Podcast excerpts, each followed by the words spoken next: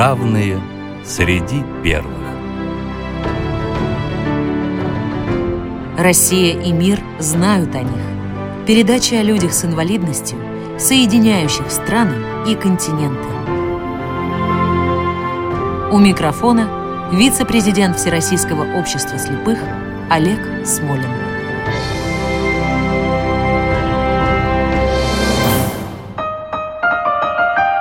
Здравствуйте! Эту программу мы начнем с музыки, которая говорит сама за себя.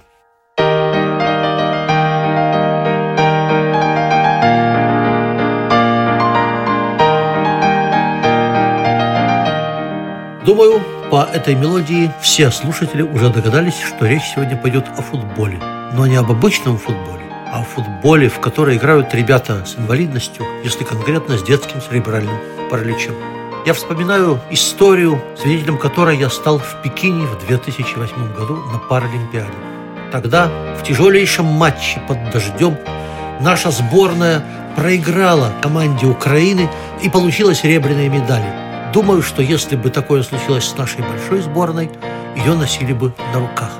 Но наши футболисты с инвалидностью плакали. Они считали, что должны были завоевать только золотые медали. Вот о таких ребятах мы будем говорить сегодня с их тренером. А это главный тренер сборной паралимпийской команды России по футболу спортсменов с церебральным параличом, заслуженный тренер Российской Федерации Автандил Михайлович Барамидзе. Здравствуйте, уважаемый Автандил Михайлович. Добрый день, Олег Николаевич. Рад вас видеть. Спасибо, а мы рады вас видеть в нашей студии. Автоним Михайлович, как возникла сборная команды России по футболу 7 на 7? Расскажите нам о начале этого пути. Это был 1994 год. 15 ноября. Я как молодой сотрудник, старший научный сотрудник Всероссийского научно-исследовательского института физической культуры и спорта, работал тогда в лаборатории теории и методики футбола. И ко мне подошел там профессор Дмитриев и попросил съездить в 17-й интернат в городе Москве, посмотреть ребят и дать свое заключение о участии их вообще в спортивных соревнованиях. И после этого дня, как я съездил, я отравился этим делом, и по сегодняшний день стараюсь помочь ребятам, и стараюсь работать хорошо, что вот это ребята были не только в России, мире узнаваемы. Да. Как создавалась команда? Где тренировались? Команда создавалась на базе 17 интерната, тренировались на асфальте. Первый наш соревнование был в городе Димитрове. Это был февраль месяц 1995 года. Потом майский турнир в Санкт-Петербурге, где приехала команда Голландии, которая тогда считался чемпионом мира, чемпионом Европы, паралимпийским чемпионом. Так. И это был август месяц, уехали на свой первый чемпионат Европы в городе Ноттингеме. Никому не проиграли, проиграли только по пенальтям в финальной игре команда Голландии и заняли серебряные медали, которые нам позволило уже отобраться в 1996 году на Паралимпийские игры в Атланте. На Паралимпийские игры в Атланте. И как было в Атланте? В Атланте, сами знаете, тяжелые времена. У нас вообще было очень тяжело, все очень тяжело. Даже обуви не было. Кто в чем, в чем. У меня футбольную форму одолжили футболисты-ампутанты. Спасибо им за это. Всегда помню, всегда буду помнить. Ну, и добавочные, ну, там прошли Бразилию, прошли Испанию, прошли Ирландию. И в финальной игре вступили команды Голландии со счетом 3-1 и завоевали серебряные награды. И вы знаете, но ну, все равно я все ходил, я же не могу по-другому, потому что это страна. Здесь играли товарищеские, коммерсантами, где-то. Ну, надо было деньги как-то зарабатывать. Ну, мы футболом зарабатывали. Я им купил всех хорошие костюмы. А что значит играли с коммерсантами? Ну, там, помните, тогда вот в фирме создавались коммерческие фирмы. Ну, мы играли с ними на футбол, на деньги. А, что, интересно. Да, на деньги играли в футбол, часто мы их обыгрывали. Иногда нам деньги не давали, обманывали. Ну, большинство попадались порядочные люди. И вот костюмы, как положено, пели рубашки, бабочки – но тоже, честно говоря, думал, что первые места возьмем. Ну, видите, до этого мы Голландию обыгрывали подряд 18 раз. А-а-а. Ну, вот это первое поражение от Голландии у нас в основное время. Это был в 1996 году на Паралимпийских играх. Ну, после этого одел я их всех. Да, правда, очень расстроены тоже. Я привез их э, в ресторан. Ну, как у меня все не имели права по американским, по российским законам даже прикупить шампанского. Ну, мы там руководящие там взяли фужер шампанского. И мы, в принципе, то там попросили ребят, что они не бросали это дело, продолжали дальше работать, что у нас очень много соревнований впереди. Потому что средний возраст нашей команды тогда был 15 лет. 15 лет? 15 лет, да. Там попали мы в камере объект многих телеканалов, и после этого у нас пошло дело в гору. Появился в нашем жизни такой человек Лев Семенович Черной, с которым мы вместе потом организовали футбольный клуб Лев Черной Олимпия, который видный бизнесмен, могу сказать, наш партнер, и с помощью него мы достигли тех успехов, которые сегодня есть. Потому что мы перестали заниматься ерундой, играть с коммерческой командой. Мы занимались спортивной работой, которая нам ну, дал кое-какие успехи на международном арене. Автандин Михайлович, наша программа, что называется, личностно ориентирована, она называется «Равные среди первых». Расскажите, пожалуйста, о ком бы вы хотели в первую голову из ваших ребят? Может быть, из тех, с кем вы начинали и с кем добились первых побед? Ну, с кем я начинал, это ребята, вот остался два футболиста, это Томаков, который в Сиднее были чемпионы, и Андрей Ложечников. Да, они там, правда, возрасты уже по 36 лет, но они еще в форме, следят за собой. Но я вообще хотел бы отметить один такой эпизод, который а, мне остался в сердце. И вы сейчас поймете, почему это эпизодом я хочу вам рассказать. Мы готовимся к Олимпийским играм Пекин. Мы находимся в Адлере, Краснодарский край. И во время тренировки один мой футболист ломает ногу. Ух ты. Да, ломает ногу, его фамилия Андрей Кулаев. Ломает ногу, его гипс поставили. Вроде в это время человек должен уже уехать домой и готовиться. Нет, он остается, значит, ходит там тренажерный зал, ну, там выполняет упражнения с мячами. Ну, в принципе, это все делает одной ноги, полноценную работу. В этой гостинице находился команда первой лиги из Рослова, из угу. Старого. Ну, там подходили тренеры, подходили футболисты, они не понимали. Я говорю, почему он домой не уезжает? Я ему объяснил, что это его работа, у него же другая нога, другая нога, ну, здоровая, в принципе, тогда он, он не в гипсе, но у него руки-то свободные, он может заниматься в тренажере. И, так.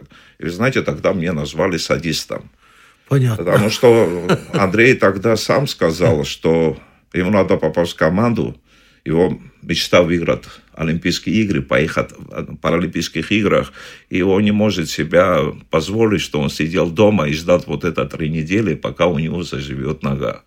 И понимаете, после этого я тоже понял, что футболист не тот, который, в принципе, эту форму одевает, майку, бутсы и так далее. Тот, наверное, который любит свою профессию больше, чем свое здоровье, который для своей страны, наверное, сделает все, отдаст последние силы. Я вот таких людей уважаю. И, к сожалению, сейчас в нашем футболе, втором футболе, таких людей мало.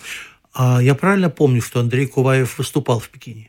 Андрей Куваев выступал в Пекине, Андрей Куваев выступал в Лондоне. Так что Андрей Куваев выступал в Афинах. Андрей Куваев золотой, серебряный и бронзовый призер Паралимпийских играх. Да, а я правильно помню, что это было в, в Греции, когда в матче за третье место у Аргентины выиграли 5-0. 5-0, да, он забил три гола. Он забил три он гола. Еще, да, он еще чемпион мира, он чемпион мира. Он, Неоднократный. Да, ну, двукратный чемпион мира, но мы играли в Рио-де-Жанейро, финальной игре он играли с командой Ирана. Он такие голы Олег Николаевич, да. Даже, я не хочу говорить о Месси, много-много наши футболисты позавидовали его. Это феноменальный игрок. Игрок очень умный, очень способный. Но, к сожалению, травмы его не позволили дальше продолжить. Но сегодня достойно руководит городе Дзержинская Нижегородская спортшколу и воспитывает будущее поколение как для паралимпийского, так и для олимпийского спорта России.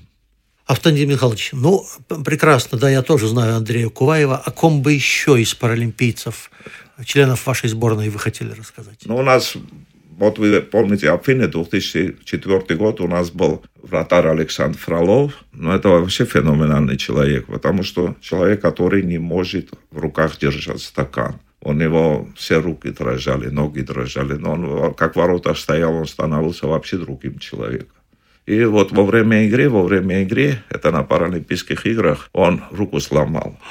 И он, у него там кисть была сломана, и никто не знал, что три игры он сыграл вот этой сломанной рукой. Мы его пинтовали, мы его, в принципе, это чуть-чуть обморозивали, потому что он говорил, рука ерунда, есть команда, надо за команду биться. И за вот этот результат он был удостоен премии «Слава», номинация «Преодоление». Я могу сказать, что это вообще очень умный парень, который очень хорошо знал математику. Он плохо, ну, фактически не писал, все запоминал. А, и то есть как... тремор в руках не позволял писать? Да, не позволял писать. Но он тоже стакан не мог держать. Вот там все у него там выливался. Но несмотря как ворота встанет, сумасшедшая реакция. Он становился до такой степени координированным, да, очень тяжело было его гол забит. Mm, прекрасно. А вообще, Автонин Михайлович, как вы подбираете ребят для команды? Ну, основное направление – это интернаты. И вот чемпионат России, который у нас проводит, да, вот там мы уже смотрим, ну, обычно как, вот идешь по улице, да, вот увидел ребенок, подходишь к нему и начинаешь с ним говорить, что хочешь заниматься футболом, не хочешь. Ну, вот так несколько игроков, вот метро увидел их, на улице увидел, и потом оказались в нашей команде, и потом они уже становились, правда, хорошими футболистами, заслуженными мастера спорта. То есть вплоть до того, что на улице э, подбирали ребят, как вы их по интуиции определяли, что не способны? Не, ну я же вижу, как они ну, тоже а. давно работают в этом спорте. Но, понимаете, Олег Николаевич, у нас нет такого, что вот как в большом футболе, да, вот это отбор. Мы нашли, нам привезли, из них мы сделаем футболистов, понимаете? Потому что у нас э, нет вот этого академии, ну, вот специальных футбольных интернатов, у нас есть люди, вот, которые имеют определенную степень заболевания. И мы вот почти стоя на колене, год, два, три, четыре, сначала учим им ходить, потом бегать, ну, потом с мячом работать, и потом оно выливается в паралимпийской сборной команды Российской Федерации, который тоже, я думаю, показывает неплохих результатов на международной арене. Мягко говоря, неплохие результаты на международной арене. Да. А сколько раз вы чемпионы мира? Мы чемпионы мира подряд три раза. Мы почти 15 лет были чемпионами мира. Сейчас у нас ну, последний чемпионат мира. Вот мы выиграли в 2007 году, 2011 году, 2015 году. И потом мы, сами знаете, что мы не попали в Рио нас не поехали в Рио. Конечно, да. Да, не поехали в Рио, и я не хочу никого винить, но последний чемпионат мира мы проиграли команде Украины в полуфинале по пенальтиям, потому что они знают, что по пенальтиям у них очень хороший вратарь. Они все делают, что игру перевести добавочное время после матчевой пенальти. Но у нас как раз идет смена поколения. Я думаю, что три раза подряд быть чемпионом мира, потом взять третье место, тоже неплохой результат. Мягко говоря. Мы помним, как наша большая сборная заняла третье место на чемпионате Европы при Гусе Хидинке. И с тех пор мы об этом помним и не забываем, и мечтаем, чтобы что-нибудь подобное когда-нибудь повторилось. Ну, сейчас я надеюсь, потому что Черчесов, Станислав Черчесов, он хороший тренер. Я его давно знаю, как еще футболистом был. Он когда работал еще многих командах, но мы с ним плотно общаемся, я верю, это специалиста. Но если футболисты его поддержат, понимаете, чудеса тоже бывают на этом свете. Я понимаю. Будем верить в чудеса. Автонил Михайлович, а почему футбол для ребят с церебральным параличом исключили из программы Паралимпийских игр? Ведь это украшение всегда считалось. Финальный матч всегда считался украшением Паралимпийских игр. Знаете, как мне объяснили, как мне объяснили, вот наше руководство Международной Федерации, знаете, мы раньше входили, есть такая организация СИПИСРА. Это Всемирная организация для людей с церебральным параличом. Да. И Международный паралимпийский комитет решил ну, там создавать отдельные федерации таких видов спорта, как бочья, как футбол. И бочья, оно вышли раньше из этой организации, успели оформить бумаги, и они попали на Паралимпийские игры в Токио. А пока ну, наша федерация занималась бумагами и так далее, там случился вот такой ну, как случай, я даже не знаю, как его назвать. Сначала, значит, выбрали виды спорта, и потом нашу организацию приняли уже Международный паралимпийский комитет. Но вы знаете, сейчас что идет уже новый вид спорта. Пока есть 22 вида спорта, обычно в Лондоне был 23. Да, 23. И, и в Рио был 23 вида спорта. В Токио пока 22. Сейчас из тех видов спорта, которые претендуют на дальнейшие Паралимпийские игры, это наш футбол, это гольф, Это футбол на колясках и парусный спорт. Мы уже прошли два этапа, и я очень надеюсь, и мы все надеемся, что 20 января будущего года мы тоже от удовольствия крикнем «Ура!» и будем уже готовиться к следующим Паралимпийским играм. То есть есть шанс, что футбол 7 на 7 для ребят с ДЦП, соответственно, вернут программу Паралимпийских игр? Я думаю, что его вернут обязательно, потому что такой посещаемость, как футбол. Ну вот я приехали мои друзья из Москвы в Лондоне, хотели билет найти. Билетов не был. И мы нашли один билет, который позволялся спортсменам, что там 53 тысяч, вы помните, наверное, стадион был полный. И везде стадион полный. Потому что это, это очень такая добротная игра, она хорошая игра. Она хорошая игра, она быстрая игра, она зрелищная игра. Но вот это, я думаю, что чисто технический момент, который, в принципе, это и упустили Международный паралимпийский комитет и Федерация, Международная федерация футбола с церебральным параличом. Автодин Михайлович, но до Токио, до следующей Паралимпиады вас ждет еще чемпионат мира? Нет, Европы. А чемпионат Европы, да? Как вы к нему готовитесь? Ну, мы сейчас, э, ну, как обычно, стандартно. У нас все продолжается, ежедневные двухразовые тренировки. Мы здесь играем для практики в любительском футбольной лиге. Нашу команду играем. Играем неплохо, мы играем в высшей лиге, где играют профессиональные футболисты. Мы занимаем где-то седьмое-восьмое место. Я думаю, это хорошее место для практики для наших футболистов. Сейчас уедем на учебно-тренировочный сбор в Сочи, потом продолжим в Москве, опять в июле вернемся в Сочи, из Сочи уже улетим на чемпионат Европы. У нас очень интересная группа. Я очень ждал давно эту группу. Мы в одной группе попались все фавориты чемпионата Европы. Это сборная Украины, это сборная Англии, сборная России, сборная Испании. Не слабо. А кто же во второй группе? Во второй группе это очень слабые команды. Это Ирландия, это Голландия, Голландия это Финляндия. слабая? Да, очень слабая. И еще там команда Дании. Очень слабая группа. Это был вызван с тем, что мы после пропуска Паралимпийских игр в Рио-де-Жанейро без первого места оказались на восьмое место. И мы не будем уже как лидер международного рейтинга быть последними. Вот так оказались в четвертой корзине, как а, самые слабые команды. Из-за того, что не пустили... Да, мы, мы рейтинги потеряли. Понятно. Да, очень много потеряли в рейтинге. Понятно. Автандин Михайлович, но я хочу спросить, а вот что бывает с ребятами, которые заканчивают выступление? Ведь век спортсмена, в том числе и паралимпийца, как кавалергарда, век недолог. Что бывает с ребятами, которые заканчивают выступление? Ну вот про Куваева вы уже рассказали. А что, например, стало с Александром Фроловым? Ну, Александр Фролов, он программистом работает. Я говорю, ну, программистом работает. Алексей Чесмен, вы помните его, да. вот это мой самый любимый, который у меня в команде там вообще с 11-летнего возраста. Сегодня в городе Красногорской директор спортивной школы. Ну, остальное Павел Сизов, который это первое поколение, это который еще 95 -го года, он работает в Сбербанке. Есть, был такой Алексей Щеманин из первого поколения. Сейчас он замдиректора одного из очень большого торгового центра.